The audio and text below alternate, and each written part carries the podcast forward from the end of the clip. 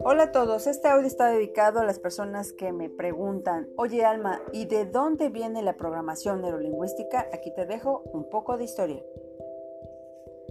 La PNL se origina en 1973 en la Universidad de Santa Cruz, cuando John Grinder, que es un lingüista, y Richard Bartlett, que es un matemático, ambos doctores en psicología, deciden emprender un estudio sobre la excelencia en la comunicación.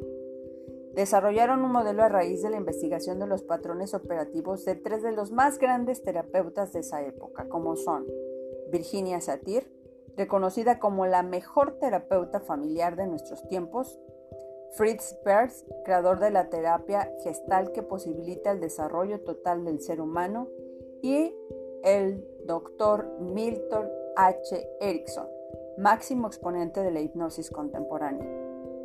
Una, vez realizado dicho estudio, John Grinder y Richard Bandler desarrollaron técnicas propias para la identificación de tal modelo y dieron formalmente soporte el nombre de programación neurolingüística, la cual simboliza la relación entre la mente, la lengua y el organismo. Grinder y Bandler lograron estandarizar dichos patrones en común y los ofrecieron como un modelo propio de aprendizaje. En los años subsecuentes, la PNL ha desarrollado diversas y muy valiosas herramientas y habilidades destinadas a la optimización de la comunicación y a favorecer al cambio. Todo ello dentro de ámbitos profesionales y muy amplios que incluyen la consultoría, la psicoterapia, la educación, la salud, la creatividad y el liderazgo. La PNL es una técnica que se aplica a las personas para realizar cambios. No está relacionado con el mindfulness, con la yoga, con la relajación. No tiene nada que ver con eso.